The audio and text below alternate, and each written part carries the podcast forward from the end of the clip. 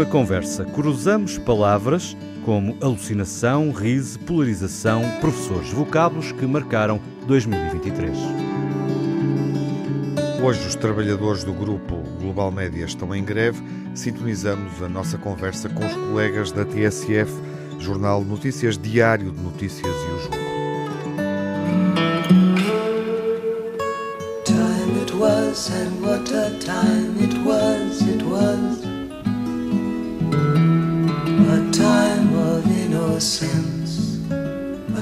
time of confidences. Long ago it must be, I have a photograph. Preserve your memories, they're all that's left you. Como outros, descobri-te quando dava os primeiros passos no jornalismo ainda nos bancos da escola. Lembro-me que no início dos anos 90, na Escola Superior de Jornalismo, me imaginava teu repórter. Não era coisa de espantar. Afinal, assim que decidi ser jornalista no nono ano de escolaridade, era em grande medida por causa da rádio que começou a florescer em mim essa vontade. Ainda não eras nascida, isso aconteceu pouco depois. E foi pouco depois que te descobri. Fiquei maravilhado. Trazias uma linguagem diferente, tinhas uma alma diferente, um espírito diferente, eras criativa, irreverente, arrebatadora. Vinte e tal anos depois de ter feito parte de ti, estás mergulhada na mais profunda crise que há memória, TSF. E contigo, mais dois jornais de referência, DN e JN. O jogo também. Enfim, o grupo Global Média será infelizmente a ponta do iceberg das dificuldades dos meios de comunicação social em Portugal. Uma nova classe em luta? Depois dos professores, dos médicos, os jornalistas e profissões correlacionadas? No fim do ano estive na Galiza, passei por Lugo, uma pequena cidade galega, de nem 100 mil habitantes, mas que tem um jornal diário fundado em 1908 que continua a vender e a ser lido. Neste país, dois jornais de referência estão em apuros e não sei se mais virão atrás. Enfim, eh, é esta a triste realidade em que mergulhamos e eh, para a qual, para uma reflexão em torno dela, faço o convite aos meus amigos Júlio Machado Vaz, viva Júlio. Olá, Miguel. Manuel Sobrinho Simões, viva Olá. Manuel. Olá. E Tiago Alves, que uh, sei também, Tiago, viva, que o teu percurso profissional e pessoal fica muito marcado pela passagem, obviamente, pela TSF, onde ambos estivemos. Olá a todos, sim, cruzamos lá e sobre isso gostaria também de deixar. Conhecemos lá, na verdade. declaração de interesse, de interesse pessoal. Uh, sobre o espanto com que assistimos ao que se passa na TSF e nos jornais do grupo, uh, inquietação e, sobretudo, tristeza sentida no final do ano passado e no início de este, porque pessoalmente é a rádio onde, como o Miguel dizia, cresci e vi crescer ao lado de dezenas radialistas nos anos 90, na primeira década da rádio, muitos jovens e profissionais veteranos que, eh, agregados por Emílio Rangel, definiram uma escola e uma forma de fazer rádio em Portugal. A TSF mudou a forma de fazer a rádio no nosso país. Eu até mudou... diria que mais do que a rádio, não é? Mudou todo o panorama mediático, não é? Se a calhar forma... foi o mais revolucionário de todos, não é? Mudou a forma de fazer o jornalismo em Portugal, sim, é isso. Nasceu num tempo em que a rádio era antiquada, uh, em que não existiam televisões privadas, e a imprensa relevante pertencia sobretudo ao Estado. Do incêndio do Chiado, a primeira grande emissão em direto, até à independência de Timor-Leste em 1999, mudou a forma de contar e descrever o que sucede na rua e no mundo, acertando os ponteiros do nosso relógio. As notícias deixaram de escolher a hora certa. É uma perplexidade assistir ao colapso de uma rádio com esta história, inserida num grupo onde acionistas e administração não clarificam os resultados nem a estratégia.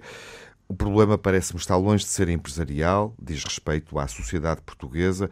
Uh, diria, urge que a entidade reguladora da comunicação social analise o impacto desta crise nestes meios de comunicação social e que o Estado, que tem atividade neste setor, na rádio e no meio audiovisual, não ignora o problema. O país necessita da TSF, uma sociedade informada uma democracia participada necessita desta rádio. Estamos a acompanhar este problema no início de um ano bissexto. Que isso seja um bom sinal e que a TSF celebre os 36 anos, porque este ano vai celebrá-los, a 29 de fevereiro, com uma renovada paixão pela rádio que é isso que a TSF transmite desde há quase quatro décadas. Caríssimos, vamos falar um pouco sobre as rádios que ouvimos e que eh, nos tocam, obviamente, mas também sobre os jornais, porque não podemos eh, ignorar o que se passa com o jogo, com o Jornal Notícias, com o Diário de Notícias, eh, que foi, em boa verdade, que renasceu neste grupo empresarial e neste contexto, porque, porque o jornal fechou, já assistimos, já assistimos a isso, falar deste grupo é falar também dessa, dessa situação. Júlio, hum, enfim, mais notícias para começar 2024, é, pois, sem dúvida, também, não é? E eu também tenho que fazer uma declaração de vários interesses, é? sem prejuízo de, ao longo dos anos.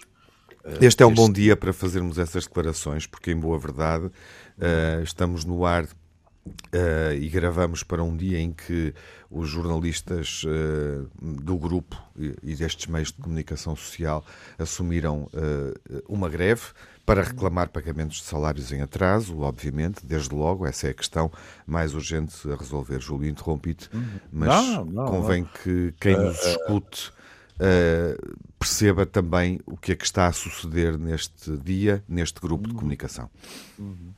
Uh, embora o, o órgão com quem eu tenha tido uh, contactos mais episódicos tenha sido o jogo, embora sempre de uma enorme cordialidade, uh, com a TSF uh, eu tive uma relação uh, extremamente uh, profícua ao longo dos anos, com, com entrevistas, com, com pequenas intervenções, etc. E, e depois há, há, há, dois pesos pesados eh, para mim, que é o JN e o DN, sobretudo o JN. Eu escrevi três vezes eh, durante períodos relativamente longos no, no JN, e por outro lado, o JN tem um estatuto muito particular a norte. Eh, o JN era o jornal que meu pai lia, que eu aprendi a ler, e a que se juntaram depois outros jornais, mas sem nunca uh, ter havido um divórcio com o JN. E, portanto, esta situação uh, deixa-me extremamente penalizado. Eu fiz a minha pequena parte, que foi, foi gravar um, um vídeo de apoio, uh, foi nas redes sociais manifestar-me também, porque no caso do, do JN há um aspecto em pano de fundo que uh, nós, a semana passada, falámos de alucinações, uh, mas que eu, pronto, sou suspeito. Não creio que seja uma alucinação. Uhum. É que as pessoas com quem eu falo uh, põem em cima da mesa sempre a amargura de isto ser algo que se passa com um, um órgão de comunicação social que, sob muitos aspectos, foi sempre nacional, mas a partir do norte e do Porto. Para mim já é triste, todos os dias praticamente, eh, no meu caminho para o consultório, passar pelo antigo JN, que, tanto quanto me dizem, será mais um hotel na cidade, e pensar, não sei exatamente onde é, mas pensar que os meus amigos estão, uh, penso eu, num andar uh, ali perto da, da circunvalação. No edifício junto à Perlada. No edifício junto à Perlada, exatamente. Pronto. Mas é também a sensação, digamos assim, uh, e isto, também relacionando com a, com a semana passada, pode ser a minha cabecinha a fabricar fake news, mas é mais uma vez esta sensação que estas questões acontecem e há um movimento de centralização que me desgosta. Eu, eu, eu, não faço disto um cavalo de batalha porque já nem sequer estou nessa fase. Porque é qualquer coisa que me habituei a considerar quase inevitável neste país aos mais diversos níveis. Eu lembro-me de instituições que foram de uma forma estentória anunciadas como vindo para o norte e que depois eh, tudo voltou atrás e muitas das pessoas quando o anúncio foi feito, disseram logo isto não vai para a frente, etc.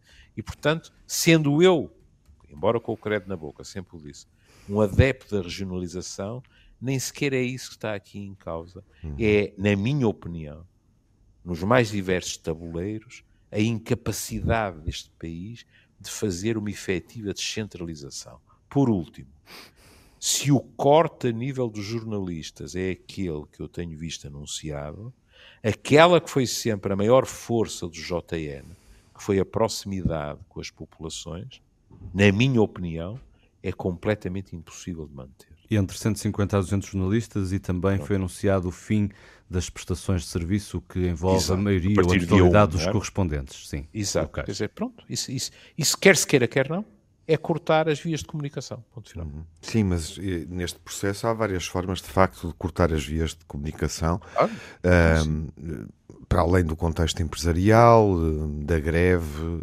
reestruturação no caso da TSF, salários em atraso, uh, prolongadamente, demoradamente em atraso, de resto com o Governo a emitir uma nota dizendo que há uma solução para acudir no imediato a esse problema. Ouvia-te, e para além de, daquilo que, da relação que temos, obviamente, crescendo no Porto com, com o jornal Notícias e, e, e também com, com a paisagem urbana, a Torre do JN transformada numa outra um, outro investimento. Num outro investimento, enfim, num outro projeto imobiliário, seja, seja o que for. Não podemos deixar de lembrar que isso aconteceu também à sede do Diário de Notícias, não é? Exatamente. No centro de claro, Lisboa. Claro, claro. Ao comércio de Porto, algum, ao 1 de Janeiro. O, o comércio do Porto que ficava na Avenida dos Aliados, Sim. exatamente. Pois, Mas recentemente, com o Diário de Notícias, olhando para, para este grupo, hum, porque porque, porque o edifício sede do Diário Notícias é hoje um condomínio, não é? De, de luxo, enfim. E, e, por, e por isso é que eu há bocado dizia, falava de tristeza, mas não de surpresa, porque a sensação que eu tenho, vocês é que são os, os profissionais, mas, e portanto dirão, mas a sensação que eu tenho é que há um movimento, digamos assim, que não começou este ano, nem o ano passado, há um movimento que, eh, a pouco e pouco, até na minha opinião, compromete a pluralidade e a diversidade da informação. Depois há outras coisas que isso eu já experimentei na pele. Mas vocês dirão se eu estou enganado ou não. Que é, e agora estou a falar em termos gerais? Que é, por exemplo, eu ter verificado que a nível uh, uh, dos jornalistas uh, há muita gente com muita tarimba que ou acabou por se reformar ou de outras formas acabou por sair dos mais diversos órgãos e depois há a entrada de uma camada muito grande de gente jovem e que a vida lhes seja uh, fagueira, mas que não têm nem podem ter a experiência de gerações mais velhas e que eu às vezes fico com a sensação que, pelo menos em alguns casos, uma das motivações é ter mão de obra mais barata. Uhum. E isto reflete-se inevitavelmente na qualidade, como não podia deixar de ser. Aos 20 e tal anos, alguém não pode olhar o país. Uh, por exemplo, uma coisa que que eu tenho pressentido, não me atrevo a dizer sentido, mas que tenho pressentido, é a falta de, do jornalista especializado numa determinada área, que aprofundava, em que era muito bom, digamos assim. E eu hoje, de vez em quando, até quando sou entrevistado, etc., eu, eu ouço do outro lado alguém que de vez em quando desata a navegar porque não está minimamente à vontade naquela área, nem pode estar pela sua idade, pelo tempo que tem de, de trabalho, etc. E isso é mau. Uhum. Manuel, é... jornalismo uma atividade em vias de extinção em Portugal? Infelizmente tenho medo, tenho medo que sim. Quer dizer, é, é, é curioso porque eu, eu aprendi a, a, ler com, com jornais. Lá em casa nós comprávamos todas as manhãs, era o, o 1 de janeiro, e ao fim de semana o meu pai comprava também o jornal, o jornal de Notícias e o Comércio, porque assim lia o meu pai, a minha mãe e eu. As minhas irmãs ainda não entravam nesta, nesta, nesta coisa. E eu aprendi, uh, foi, foi, foi realmente nos jornais que eu aprendi a ler e depois, muito recentemente, eu tenho tido esta noção, porque eu acho muita graça ao jogo. Uh, também é verdade que há aqui um elemento regional também e, e o futebol é e o futebol é uma coisa horrível do ponto de vista de enviesado é uma mas eu eu, eu aprendi com os jornais e, e com a bola na altura e é verdade porque vocês estão a falar de uma outra coisa que vocês estão está a ter aqui uma o, o Júlio pôs muito bem o problema tudo que disseste faz num sentido absoluto eu também sinto a mesma a mesma coisa que tu quer dizer também não é só nas entrevistas eh, eh, faladas, é nas entrevistas escritas. Também. Os jornalistas pá, têm dificuldades às vezes horrorosos porque são tipos muito novinhos, começaram a fazer aquilo e estão a fazer alguma coisa de uma área que não têm experiência. E o que, a mim o que anda a assustar muito a mim é mesmo também, de novo voltamos à história da democracia representativa se eu tiver que identificar uma coisa que uma democracia representativa é fundamental, é a imprensa. A imprensa, agora, no sentido geral, pode ser a, a, a rádio, a televisão e a imprensa propriamente dita, os jornais. Porque são a mediação. E, portanto, nós, ou a gente consegue que as pessoas, os tais, os potenciais eleitores, sejam capazes de perceber o que está a acontecer. E para isso, isto é feito através dos jornalistas.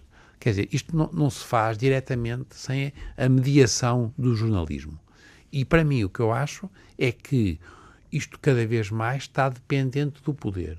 E o poder, como percebeu que a mensagem podia ser um mecanismo para fazer dinheiro ou poder ou ambas as coisas, isto infelizmente vai haver a desaparição progressiva da imprensa independente. Uhum. Uma erosão do jornalismo que é um tema que vamos continuar a discutir aqui depois de uma breve pausa.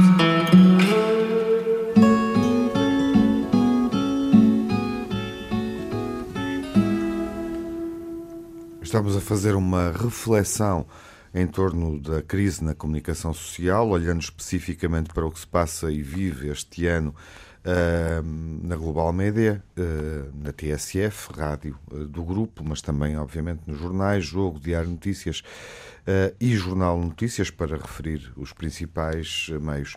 Esta ideia, Júlio, de que esta é uma questão de poder, leva-nos apenas para o aspecto económico, financeiro, para os resultados, para a estrutura acionista de um grupo de comunicação social no caso, uh, no caso, enfim, quando, quando olhamos para esta situação da Global Média, não percebemos verdadeiramente qual é a estrutura uh, que gera o grupo, que se responsabiliza pelo pagamento dos salários, porque há participações que não estão devidamente clarificadas. A própria entidade reguladora da comunicação social faz saber isso, uh, diz que não tem informação suficiente para poder avaliar o problema, ou devemos olhar para esta questão na perspectiva do poder do poder público. O que é que te parece, Júlio?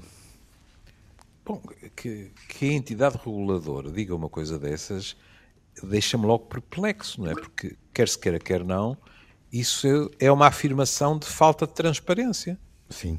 Não é sei se é uma assunção. Não sei se justificável ou não, mas é o que lá está. Uhum.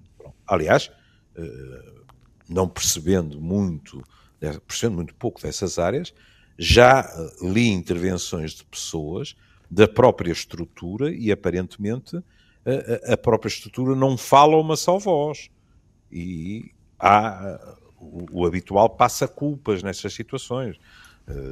No fundo, até já ouvi o governo também a justificar-se e a dizer: não, há aqui justificações que estão a ser dadas que envolvem o governo e que não, que não são uh, justificadas, não são verdadeiras, etc. Portanto, Podemos, em relação à ERC, já agora, uh, para quem não, não se apercebeu uh, dessa clarificação, uh, a ERC fez saber que solicitou ao Grupo Global Media informação adicional relativamente ao cumprimento das obrigações de transparência da titularidade de modo a esclarecer dúvidas relativas à propriedade e responsabilidade pelo controlo deste grupo de comunicação social. Uh, e isto foi já no dia 21 de dezembro.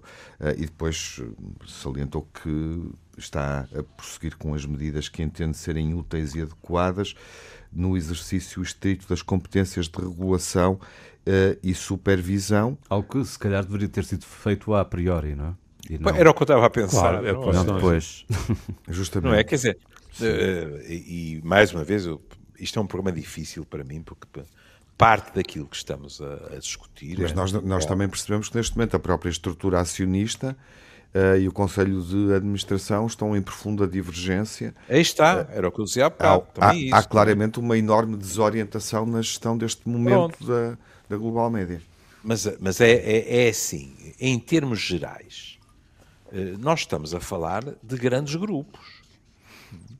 E se estamos a falar de grandes grupos, eh, eh, para mim é muito difícil de entender como é que, no arranque de uma determinada operação, quando um grupo muda de mãos, quando um grupo é criado, por maioria de razões, como é que isso não, não tem que partir desde logo de uma transparência absoluta?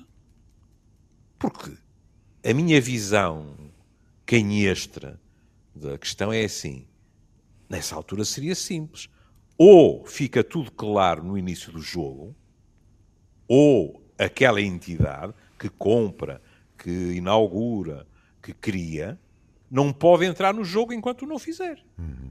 Mas aparentemente o que não é nada de espantar neste país é a posteriori que depois se vai ver, quer dizer, é o que o povo diz, não é? Depois da casa roubada, trancas à porta.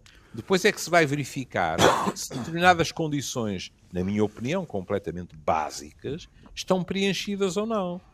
Para variar, quando essas coisas, eh, esses problemas surgem, já que estamos a, a falar, ou eu estou a falar em ditados populares, lamento que, que tenha de aplicar este, mas quem se lixa é o mexilhão.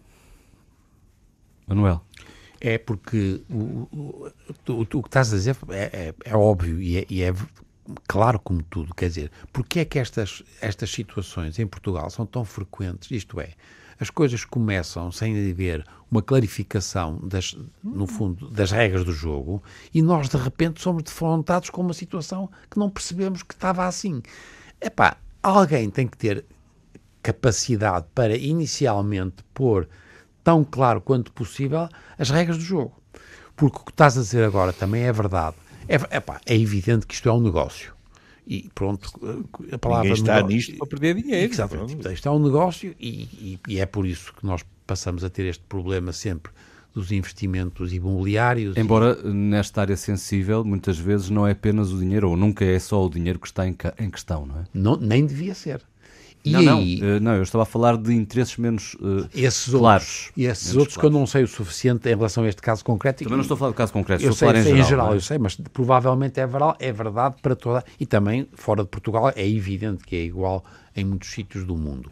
Mas o que vocês estão a ser a seguir, Júlio, que também é verdade, é que quem aparece ser mais prejudicado são os jornalistas e nós estamos agora a arrebentar de novo com uma mais uma, uma profissão. Uhum. E tem graça, porque mas o aqui, Miguel começou por mas dizer... aqui, Manuel, são jornalistas sim, enfim, os intermediários, mas eh, é toda a sociedade, não é? E, e é mesmo a, eh, a, forma como está assente a nossa, o nosso sistema democrático. Claro, está é jogo, isso, é? exatamente. Mas é verdade que porque se está a perder a ligação ao real e à sociedade. E isto é coisa que pode acontecer numa democracia representativa. E é verdade que as profissões, se eu tiver que identificar a coisa que está mais fragilizada neste país, é a fragilidade das profissões. Uhum. Nós perdemos a noção da importância das profissões. Professores, médicos, jornalistas. E, portanto, isto é crucial. E não é uma ocupação. E é por isso que o diz, e com razão, que há aqui uma coisa que se pode sempre substituir um jornalista por um jornalista mais novo ou um estagiário. Não pode, porque é uma profissão. E, portanto, a profissão subentende um conhecimento prévio e solidez e capacidade de fazer aquilo que o Miguel está a dizer, que é a importância social de uma mediação. E, portanto, eu, eu, eu, eu todos estes exemplos, mas é, eu sou, vocês já sabem isso, eu tenho medo de tudo. E, pá, também tenho medo que isto esteja a acontecer. Sim. Porque não pode acontecer pior do que nós, de repente, de, de, de, perdermos três ou quatro grandes grupos de comunicação social e nós perdemos. Nós já temos um problema gravíssimo de ligação entre a democracia e os eleitores. Claro, e, e, e, atenção que aí os políticos têm imensa Nós culpa. aqui estamos a falar de, quatro, de dois jornais generalistas. Não, e na verdade o Manuel tocou um aqui numa, num ponto importante. Deixa-me só... Falou, sim, sim, mas só, só, só para dizer isto, tu falou na questão de três ou quatro grupos. Hum, Esse sim. também é outra dimensão do, da, da, questão, que não são é? poucos. A, a concentração dos médios. Exatamente porque também é, é sempre a concentração. Concentração dos média e a gestão de um grupo média através de fundos que nós não percebemos Exatamente. com participações E onde que há cruzadas. interesses que são para além Claro. da, da, do jornalismo, Eu- porque por, por si só Eu não é, só- muito, não é muito lucrativo. Eu ia dizer. só lembrar a quem nos ouve e que se calhar não leu os jornais todos, que eles não são assim muitos, porque quando falamos de imprensa desportiva sabemos que há três, o jogo sediado ah, no Norte e, portanto, com o Record e a Bola com, com, com sede em, em Lisboa, mas na imprensa generalista nós neste momento temos o Correio da Manhã que lidera diária, imprensa diária, não é? O público, o Diário de Notícias e o Jornal Notícias, portanto, dois dos jornais diários sim. estão a viver eh, este problema. E quando eu dava aquele exemplo de Lugo, com o Jornal Diário desde 1908, isto leva-me para outra questão. Aliás, curiosamente, folhei o jornal, esse jornal em Lugo, e, e tinha lá um, um anúncio da EDP, portanto, há anunciantes em Portugal dispostos a financiar um jornal em Lugo. Um, isto levanta-me outras questões, não é? Quando nós estamos a passar por esta dificuldade a nível de jornais de referência nacionais e depois temos anunciantes portugueses, empresas portuguesas a, e bem, eh, porventura, a financiar um jornal em Lugo, repito, um, isto, isto levanta-me aqui uma outra série de questões, mas um, na verdade eh, isto leva-me para, para outra questão eh, e, de que temos aqui eh, falado bastante, que é a questão do ensino, a questão da, da base, da educação, porque de facto em Portugal não se promovem hábitos de leitura nem de escuta. Um, não houve até agora uma aposta, como seria fundamental no ensino, de forma a criar hábitos de leitura e de escuta e de criação de novos públicos. E a realidade entre Portugal e Espanha, para não ir mais longe, eh, mostra essa diferença. Em Espanha, qualquer hum, eh, cidade de média dimensão tem um jornal, tem uma rádio. Bom, nós, eh, em grande parte do território nacional, não temos um jornal, uma rádio com eh, um mínimo de solidez. Temos algumas rádios locais que, que mantêm, enfim, a sua função, a função para a qual foram licenciadas eh, em 1988, 89, quando a TSF também obteve a licença enquanto rádio pirata para, para atuar como rádio local. Eh, ainda temos, são poucas. Eu estou a falar de meios de informação. sim. Eu estou a falar de meios de informação. Mas, não Espanha podemos, eles existem. Não podemos esquecer que também há uma imprensa regional rádio. que passa pelas dificuldades que passa e que ainda assim em determinadas cidades, como Leiria e como Aveiro, por exemplo, Mas isso, mas isso acontece porque é a questão que eu faço. Há aqui uma clivagem muito grande entre Portugal e Espanha a vários níveis e este é um deles. Ah, nós não temos públicos. É claro que o mercado é mais pequeno, é obviamente, mas é mais pequeno também porque nós não temos ah, a- criação de públicos, não temos esses hábitos. E depois, claro que há uma questão de modelo de negócio que tem a ver com as, as plataformas digitais e que nós ainda não encontramos bem o norte. De resto, poucos terão encontrado e, portanto, o problema é, é mais complexo do que à partida eh, pode, pode parecer. Manuel, não sei se queres eh, Não, falar eu- sobre eu- este não, aspecto. Não, eu, eu- para mim é verdade. Eu gosto muito de ir à Espanha e adoro ir à Espanha. E, e como odeio guiar, vou, vou só para a Galiza, fica mais perto. Mas, e gosto muito da Galiza. Mas eh, o desenvolvimento espanhol é muito superior a nós. Agora, nisso que vocês estão a dizer, que é a existência de uma realidade regional, é verdade que é um país diferente, porque tem regiões. Desde o princípio isso Uhum. São várias introduziu... nações, no fundo, Exatamente, é? introduziu uma realidade que é estimulada e que é, quando é boa, não leva a tal polarização, mas se for razoável é muito boa. Eles criam mais riqueza do que nós, é indiscutível. E, portanto, o que é espantoso para mim é que eu também, o, o- Miguel esteve na Corunha, eu estive em Santiago. E a, a vida para mim é mais barata em Santiago que no Porto, numa refeição. Ou, ir, ou meter gasolina, por, suposto. Mas é verdade que é uma diferença brutal a realidade espanhola em comparação com a portuguesa. E portanto eu não sei é um o que país é que mais rico, é verdade é. também, não é? E depois é. tem essa a questão da regionalização que pode ter virtudes, naturalmente. E eles leiam. É verdade que tem uma, uma tradição de leitura que mantiveram ao contrário de nós, e tem outra coisa que é muito importante.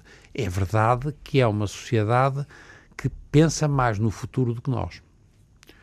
Se eu tiver que identificar um problema, já discutimos há bocado isso no último programa, que foi o, o excesso de presentismo, uhum. apesar de tudo, eu sinto mais a noção do futuro em Espanha do que em Portugal. Uhum. Júlio, concordas?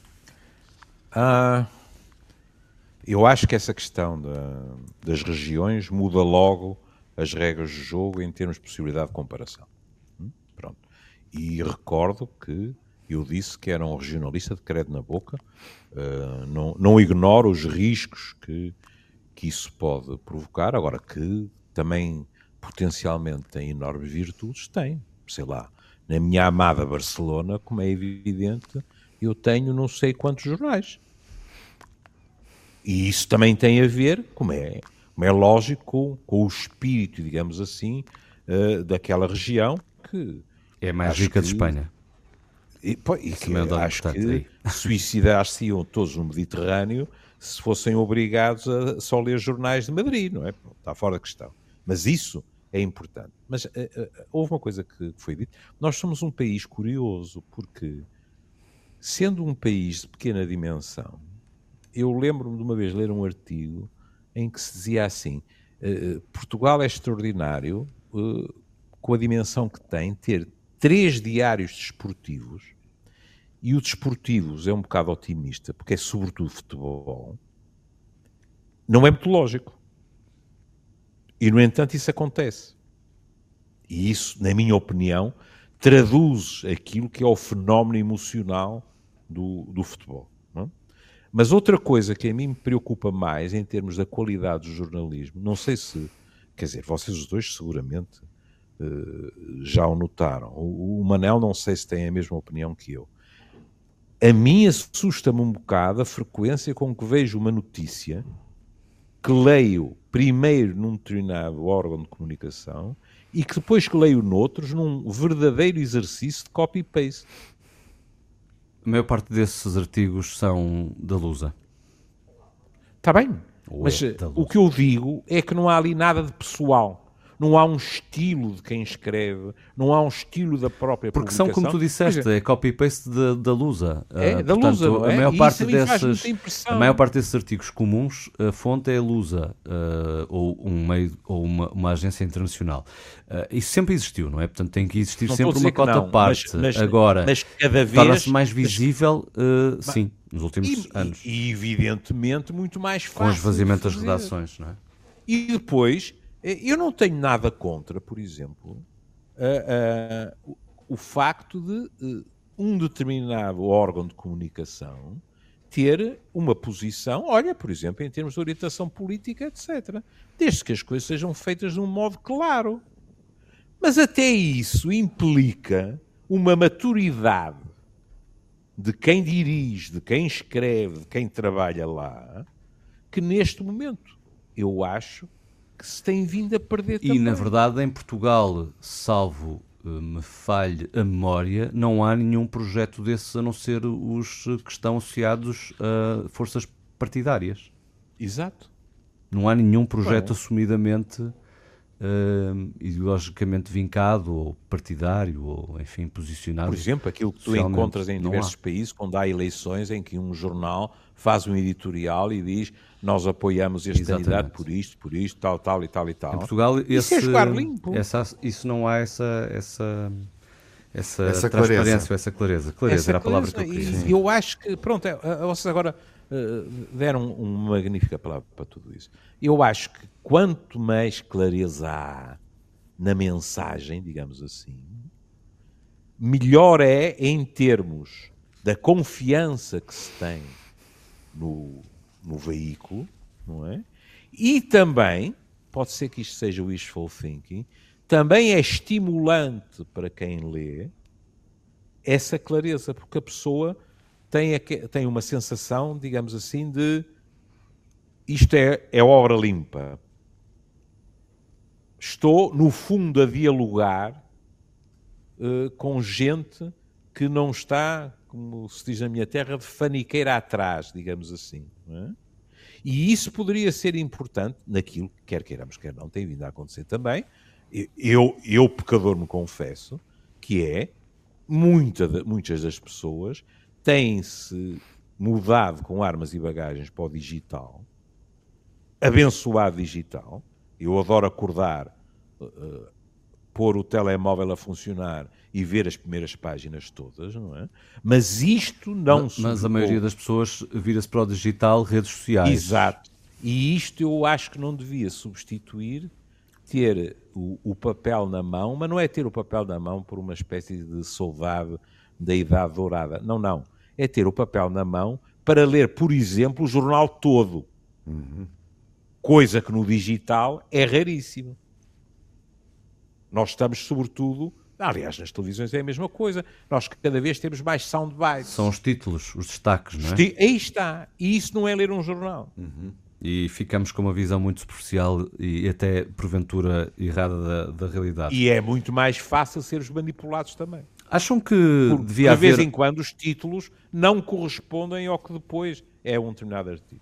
Acham que devia haver um envolvimento do Estado uh, nesta crise dos médias em Portugal? Que tipo de papel é que o Estado pode desempenhar, Manuel? Podemos antes, já agora, fazer uma contextualização porque há declarações de um dos acionistas da Global Média, Marco Galinha, ele entretanto uh, ele controlou o grupo até setembro, uh, hoje não está a desempenhar, hoje à data, no início do ano, não está no mesmo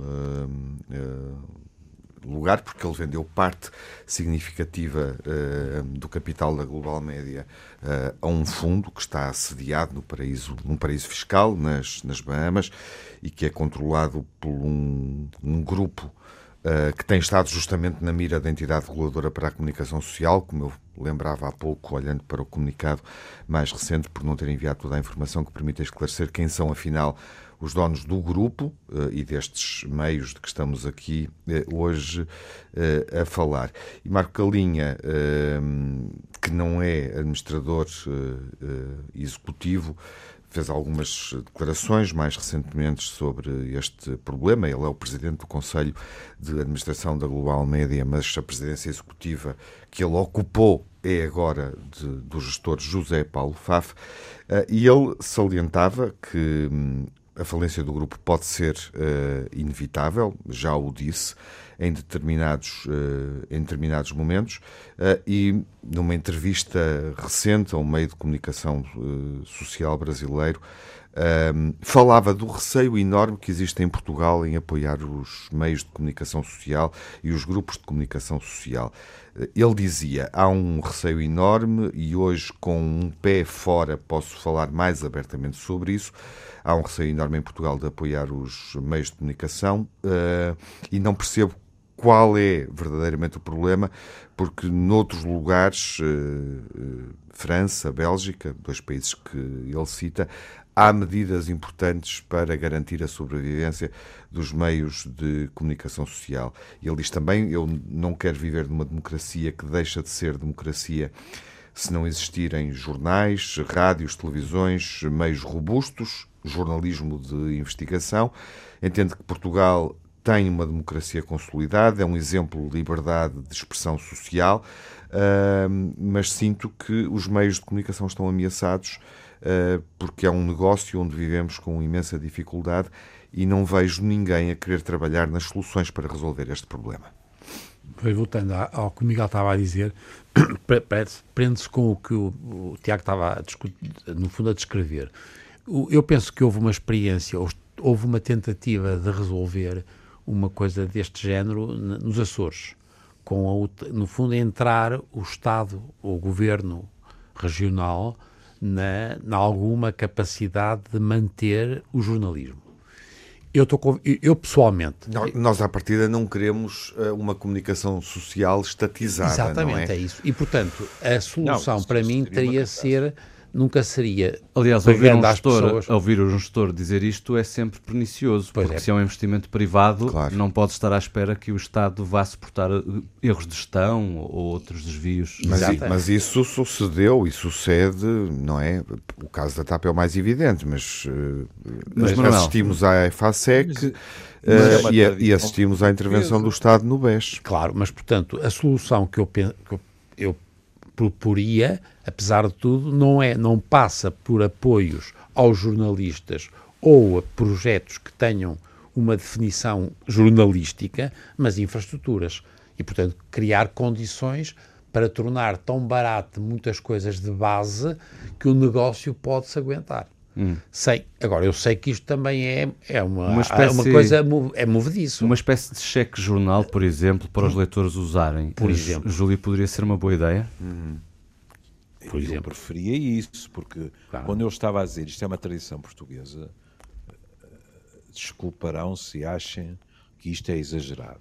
Mas eu acho isso um bocado impressionado porque ouço pessoas individuais e ouço grupos que eh, se manifestam contra apoios do Estado nas mais diversas situações, etc, etc. Hum. Mas depois, quando há problemas na sua própria casa, claro. a primeira reivindicação é que venha ao Estado é e que cubra a, a, aquilo que está mal. Quer dizer, não, não se pode ter o bolo e comê-lo. E, portanto, é assim, às vezes eu também fico com a sensação, sinto-me desconfortável a dizer isto, porque é, é claramente uma, um, uma impressão, não é? Eh, mas às vezes eu também acho que em Portugal há determinados grupos que avançam, digamos assim, para determinados negócios com ou com um excesso de otimismo ou então com a sensação de, bom, depois isto assume uma tal dimensão que alguma solução vai ter que se arranjar, porque senão as consequências são demasiado uh, dramáticas, até em nível dos envolvidos. Uhum. Não pode ser assim. E mais uma vez estamos a montar. Voltando ao Marco Calinha, ele diz nesta entrevista também que o grupo investiu além das possibilidades, uh, Pronto, não, que o investimento não foi realista. Eu, eu, não, eu não sabia. Aliás, é o título da entrevista. Pronto. E, e, Uma e entrevista é primeira... de 28 de novembro. E não sei se é verdade, se é. E resta saberem que, que, investimentos foram esses, porque, como Pronto. há pouco dizia, Júlio, se uh, nós uh, fragilizamos as redações, uh, à partida estamos a enfraquecer o produto e, portanto, não podemos é. esperar nada de bom de retorno, não é? Pois não. Pois não. A questão é essa, não é? É, é, é que de vez em quando, olha, para, para, para mais uma vez fazer a ponto com o programa da semana passada, nós estamos sempre a dizer, e com razão, penso eu, nós e toda a gente, que as eh, profissões menos diferenciadas são as que estão em maior risco com o desenvolvimento da inteligência artificial, da tecnologia em geral, etc. etc. Mas atenção, é porque se baixarmos a exigência de, em profissões mais diferenciadas, o resultado é o mesmo. Uhum. Exatamente. É? Porque a ambição é menor, para quem é bacalhau basta, e então também se pode ir buscar à tecnologia aquilo que eu fui habituado a, a digamos assim, a consumir com até aquele prazer de, por exemplo, ler este artigo e saber, até sem chegar ao fim, ou sem ter lido o cabeçalho, quem escreveu este artigo foi provavelmente Fulano, Cicrano, Beltrano. Que eram, eram pessoas que nós nos tínhamos habituado a conhecer não só a sua linha de pensamento, como o seu estilo de escrita, os próprios jornais, mesmo não assumindo posições políticas, eram diferentes entre si, até nas suas ambições. Eu lembro de determinados jornais portugueses que eh, nós sabíamos que ambicionavam, digamos assim, um determinado estatuto semelhante a determinados jornais uh, estrangeiros, etc. E aquilo que eu tenho vindo a presenciar, espero estar-me a enganar ou estar a ser catastrofista, é uma falta de ambição terrível e, em alguns casos, a uma tentativa, digamos assim, de espremer o que é possível espremer e não estar a pensar naquilo que é a função mais nobre dos média. Acho que é uma boa ideia para rematarmos a conversa. Meus caros, estaremos de volta na próxima semana. Se Deus quiser. Seria oportuno agora dizer, ainda estamos Se no início quiser. do ano, boas notícias em e um 2024. abraço para todos os que enfrentam neste momento dificuldades. Comédia. Um abraço. Um abraço. Um abraço. Time it was, and what a time